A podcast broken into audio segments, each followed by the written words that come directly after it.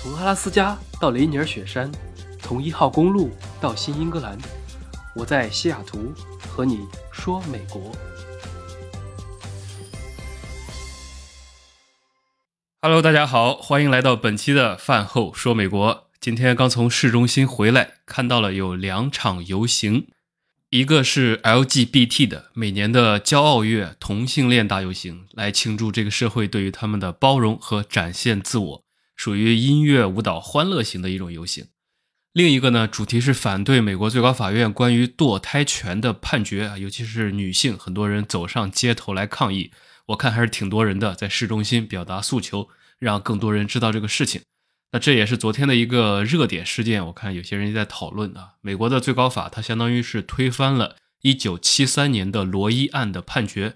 这个判决最大的争议不在于是否禁止堕胎，而是堕胎权属不属于宪法权。美国这个国家效率比较低，如果想把一个东西写进宪法或者移出宪法，基本上都是以几十年为周期的反复拉锯，不是随便开个会就行的。这次判决相当于将女性堕胎权是否合法的权利下放到了国会和各州。那在目前的情况下，国会是不太可能通过法律宣布堕胎合法，也不太可能宣布堕胎非法。因此，这个博弈也就集中在各个州的层面了。很多保守的州可能会禁止堕胎，这也是为什么产生这么大的反响，以及很多人去抗议这个事情。那这些呢，我们都可以下期专门开一期来讲今天我们先把前几天的一个事情说了，也是一个比较有意思的话题。前两天我去参加了一个活动，说是参加，并没有参与，只是过路打打酱油。那这个活动就是一年一度的夏至裸骑节。裸体骑自行车的活动，大家一听这个肯定就明白了，为什么我没有亲自参与啊？我作为一个脸皮如此薄的一个人，肯定是不会亲自上阵的，所以我就当摄影师长一长针眼。说到夏至，大家都知道是全年中白天最长、夜晚最短的一天。那太阳呢，是宇宙中的一个渣男，在南回归线和北回归线之间摇摆不定。在这一天，他可能就想通了，觉得北方有佳人，一世而独立，会到达北回归线。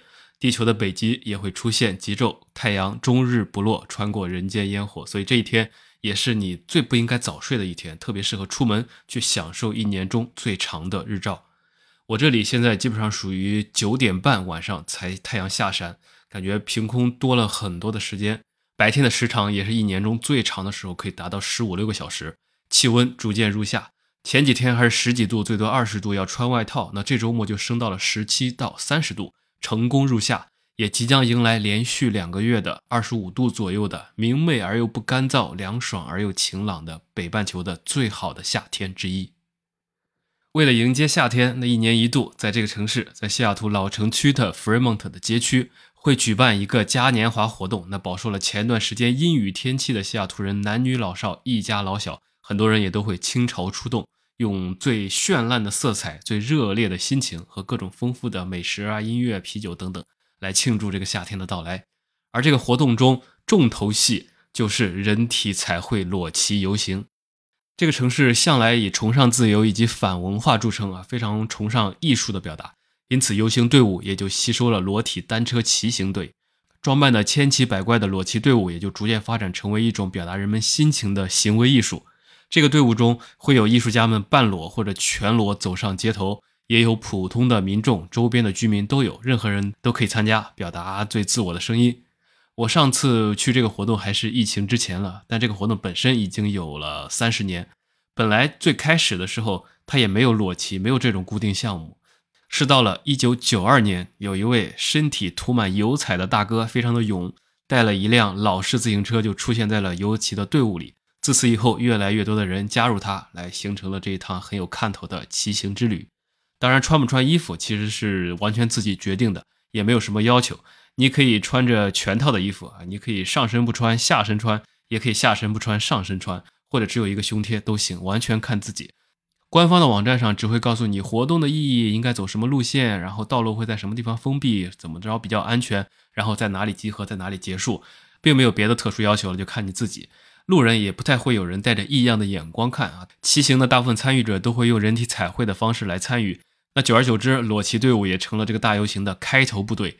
当骑行者穿越人群的时候，嘉年华也随之掀开帷幕。我看周边的老百姓啊，过路的车辆人群都会报之以喝彩和鼓励。这是这个活动的一点背景。那上周它的开始时间是下午两点，我一点半就到了，因为不太好找车位，要停到两三个街区之外再走过去。我第一次来的时候就是来晚了，所以人山人海，会提前来封路，不让机动车进来，来保障这些活动的顺利进行。然后老百姓也会挤满街道的两旁啊，临街的一面，连屋顶上甚至都站满了人。等到裸体骑车者一对一对的经过时啊，人们欢呼的、鼓掌的、吹口哨的，应有尽有，总之是热闹一片。前两年由于疫情的原因，这个活动取消了。那今年也是时隔两年之后再次回归，人没有那么的多，但还是很有看点的。这些裸骑者的身上大都涂了彩绘，有些戴着面具，更多的是披了一些艳丽的装饰。那骑着自行车，让皮肤感受着阳光和初夏的风进行亲密的接触。在这个队伍中我拍了很多照片，还有视频。他们有打扮成各种超级英雄的。蝙蝠侠、钢铁侠、神奇女侠都有，以及把内裤外穿的超人啊，自然也不会少。还有各种卡通形象，狮子、蜜蜂、猴子，还有人带着狗，把自己的狗两侧给剃光了，然后中间染上颜色，整一个墨西哥发型，像个驴一样，非常的丑啊，也是笑死人。还有一些人呢，就头上戴了一个头套，比如说戴了一个狮子啊，一个什么的，那身上呢一丝不挂。说到这里，我就突然想起个笑话，说是你刚洗完澡的时候，只裹了一条浴巾出来。结果浴巾不小心掉了，外面有很多不认识的人，突然都要看到了。那这个时候你只有一双手挡不完，只能顾一个地方。你应该是遮上面还是遮下面呢？答案是都不是，遮脸。所以这些裸骑选手也是头套一戴，彩绘一画，没人认识。那这些是属于比较艺术的。还有一些选手就比较直白了啊，说实话还是有点辣眼睛，我看都觉得非常辣眼睛。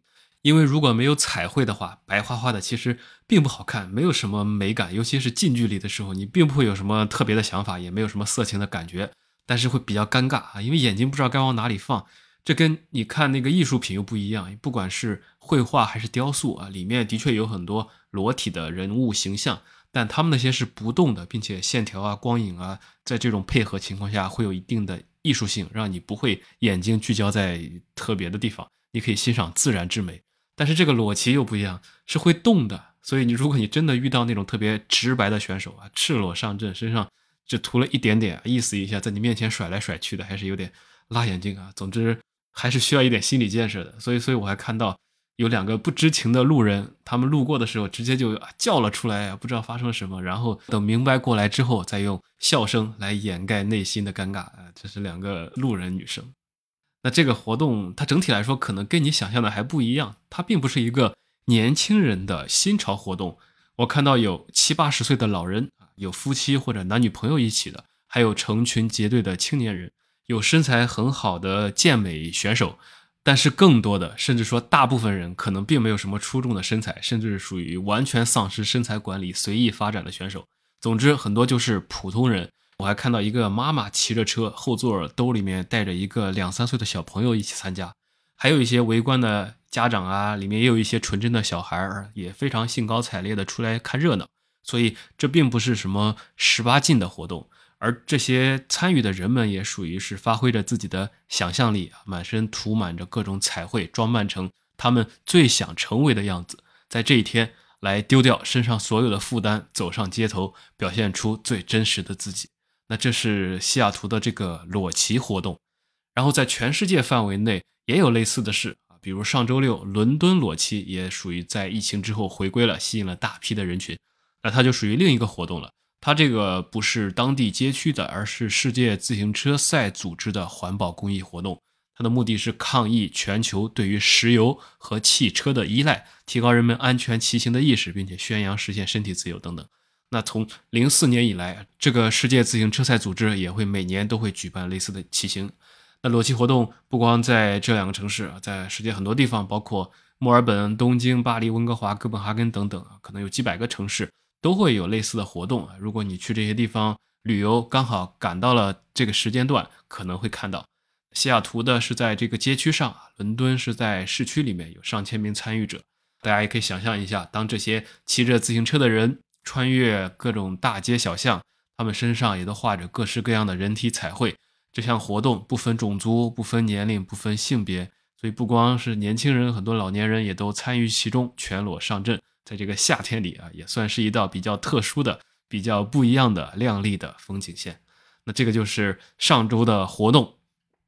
说完这个，那本周还有一个活动，也可以给大家聊两句，尺度也算相对比较大，但是肯定没有裸骑大。我开头也提到了，叫做骄傲游行，是 LGBT 群体的啊，也是一个全球的活动，在全世界各地很多城市都会举办这个同性恋的骄傲游行啊。不知道国内有没有，可能也有，只是说相对比较小众。它的起源也可以顺带说一下，是来自于1969年的美国的一场酒吧骚乱。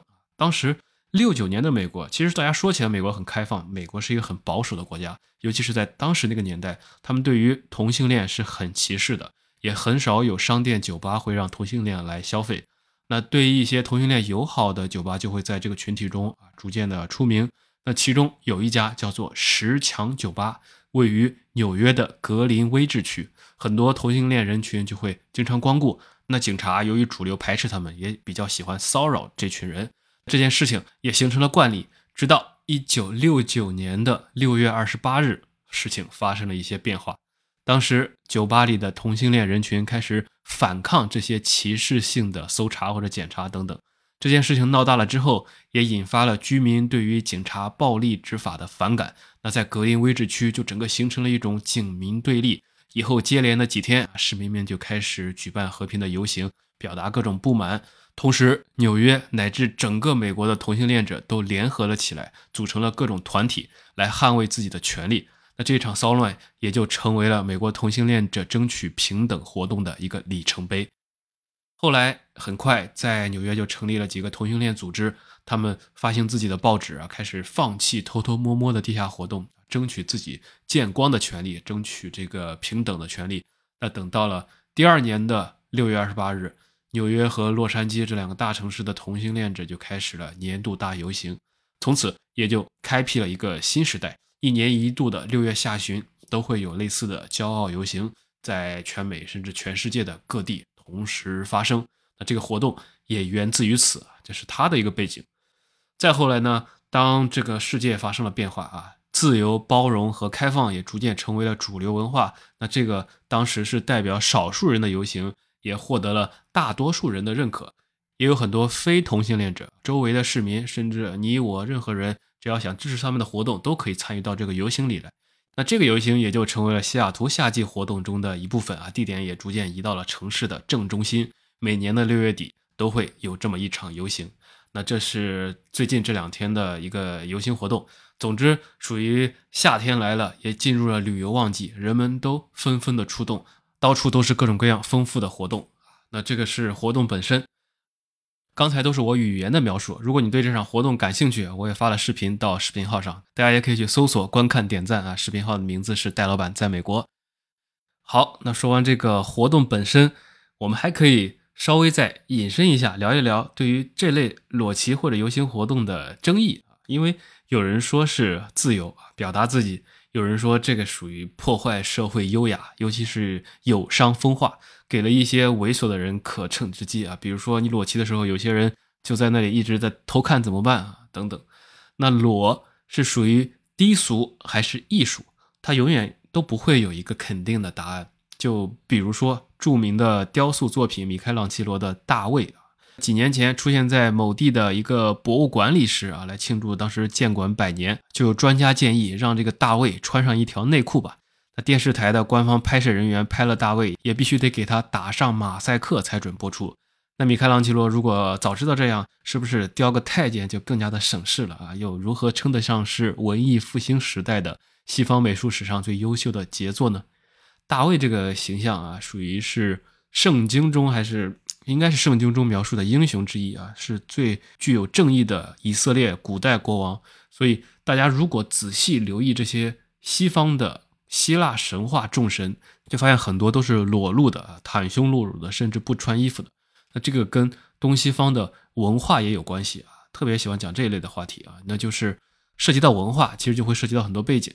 当人处于自然之中，作为一个能动的主体，我们对天地、气象、生物等自然事物会有很多关注，但最终还是会回到人类对自身身心的关注。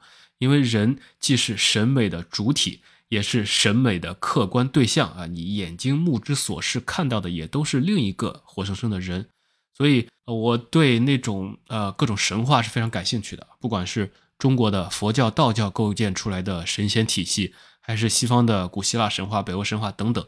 大家都可以明显的看得出来，神仙就是人类的映射，不然为什么外国的神仙长得像外国人，中国的神仙长得像中国人？三星堆的神仙可能比较例外，长得像外星人。所以不论中外，都从未停止过对美的这么一个认识的过程。但是不同的民族、时代啊、阶级啊、个人啊等等，都会有着细微或者显著的区别。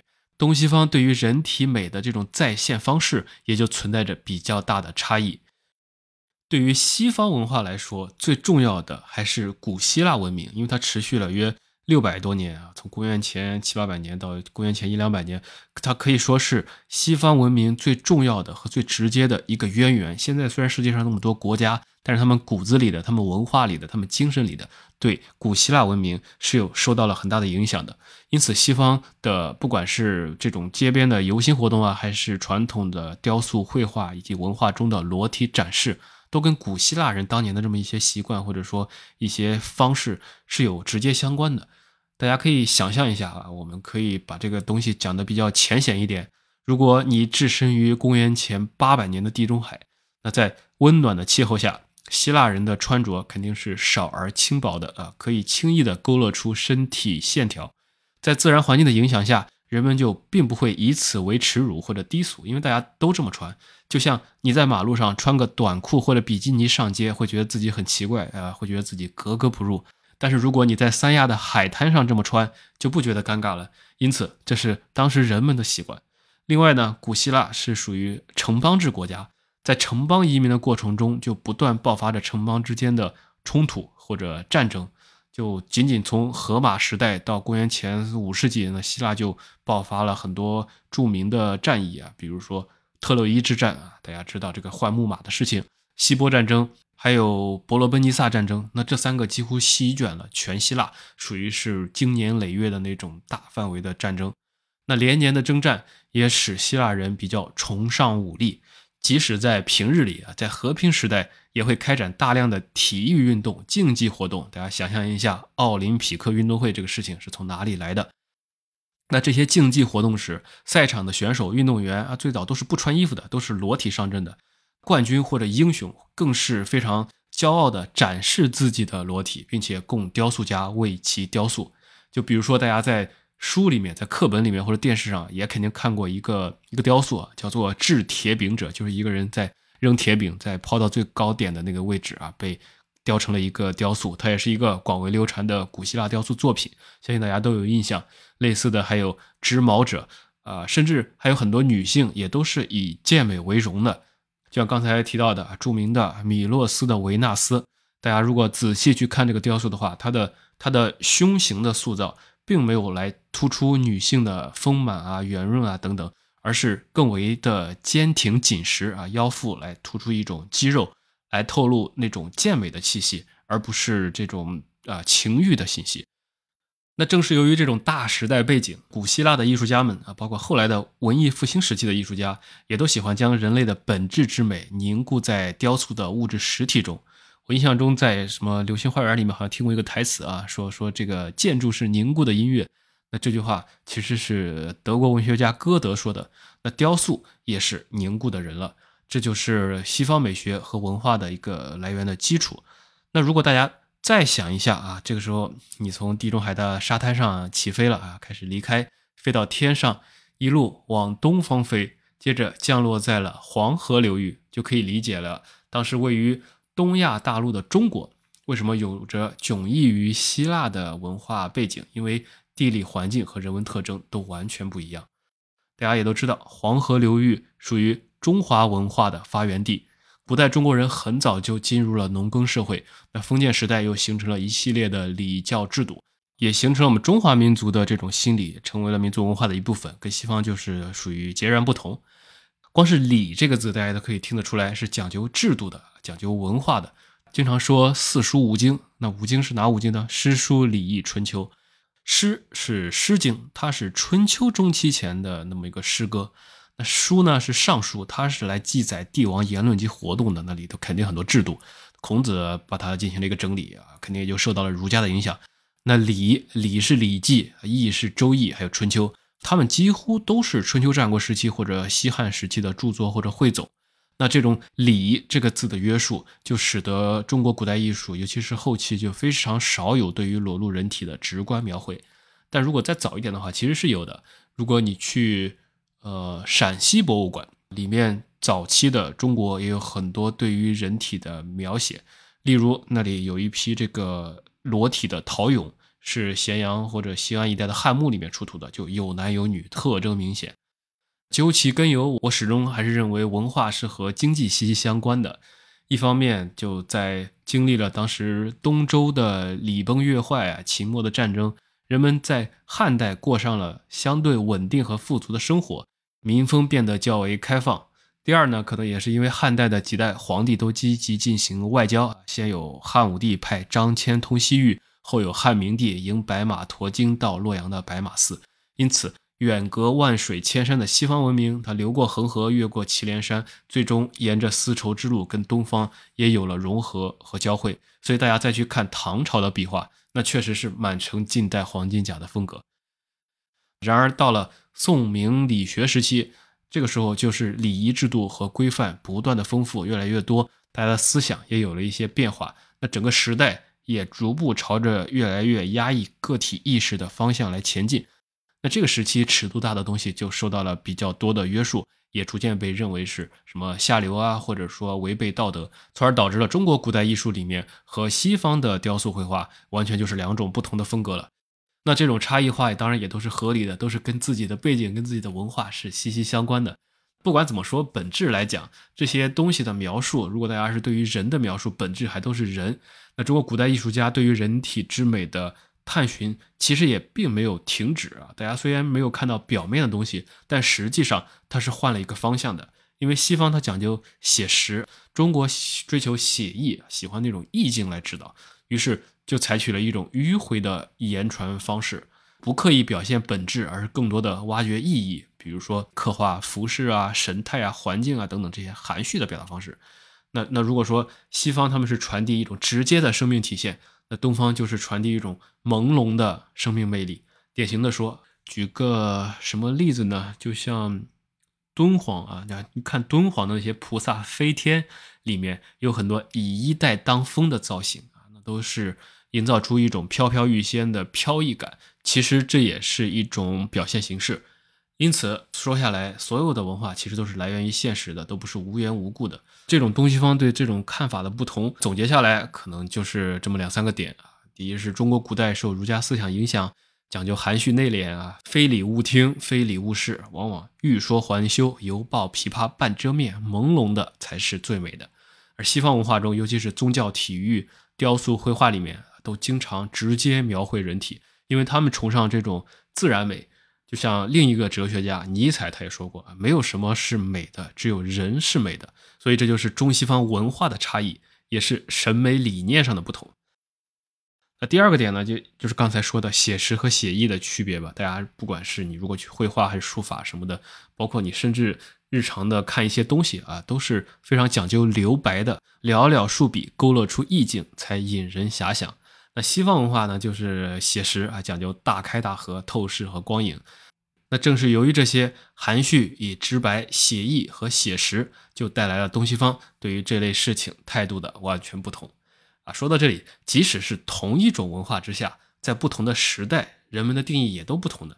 你像大家可以看到啊，小说里的阿 Q，他生活在辛亥革命前后，那这个大直男他可以直接说啊，吴妈，我想和你困觉。那等到了八十年代。你光着膀子盯着女同志看，可能就是流氓罪啊，被判十年。女性穿短裙染大波浪也属于危险行为，搞不好就被举报。那时间如果再来到现在啊，来到二零二几年，那你在街上你想去穿什么，其实也都没有太多人给你很多奇怪的眼光了。因此，时代也在变，思想也在变。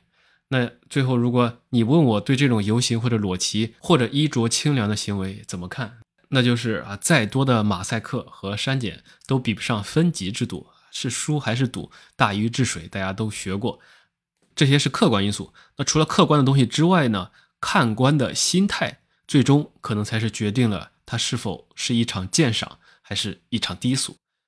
就像《红楼梦》这本小说，它是一本名著，还是别的？那就像鲁迅说的：“经学家看见义，才子看见缠绵，革命家看见排满，留言家看见宫闱秘史。”那对于正在听节目的你来说，能接受这种裸骑活动吗？如果可以，那下次夏至未至的时候来西雅图，一定要去看一看。好了，那感谢大家收听本期的节目啊，主要内容也就讲的差不多了。在故事的结尾啊，我刚刚突然发现我的这个脖子啊，还有胳膊啊，尤其是短袖的这个分界线这个地方，居然被晒红了。可见今天这个天气虽然只有二十五六度、二十七八度，还是小看了这个太阳。我出门太着急，忘了涂防晒，那这下可好了，我就被晒成了一个一个龙虾皮，可能很多年都没有被这么晒过了，甚至还有点隐隐作痛，不知道是不是晒伤了，所以我现在去处理一下我的胳膊啊，也希望大家在夏天去享受阳光的同时，也不要被晒到了。祝大家周末愉快，多转发，多评论，我们下期再见。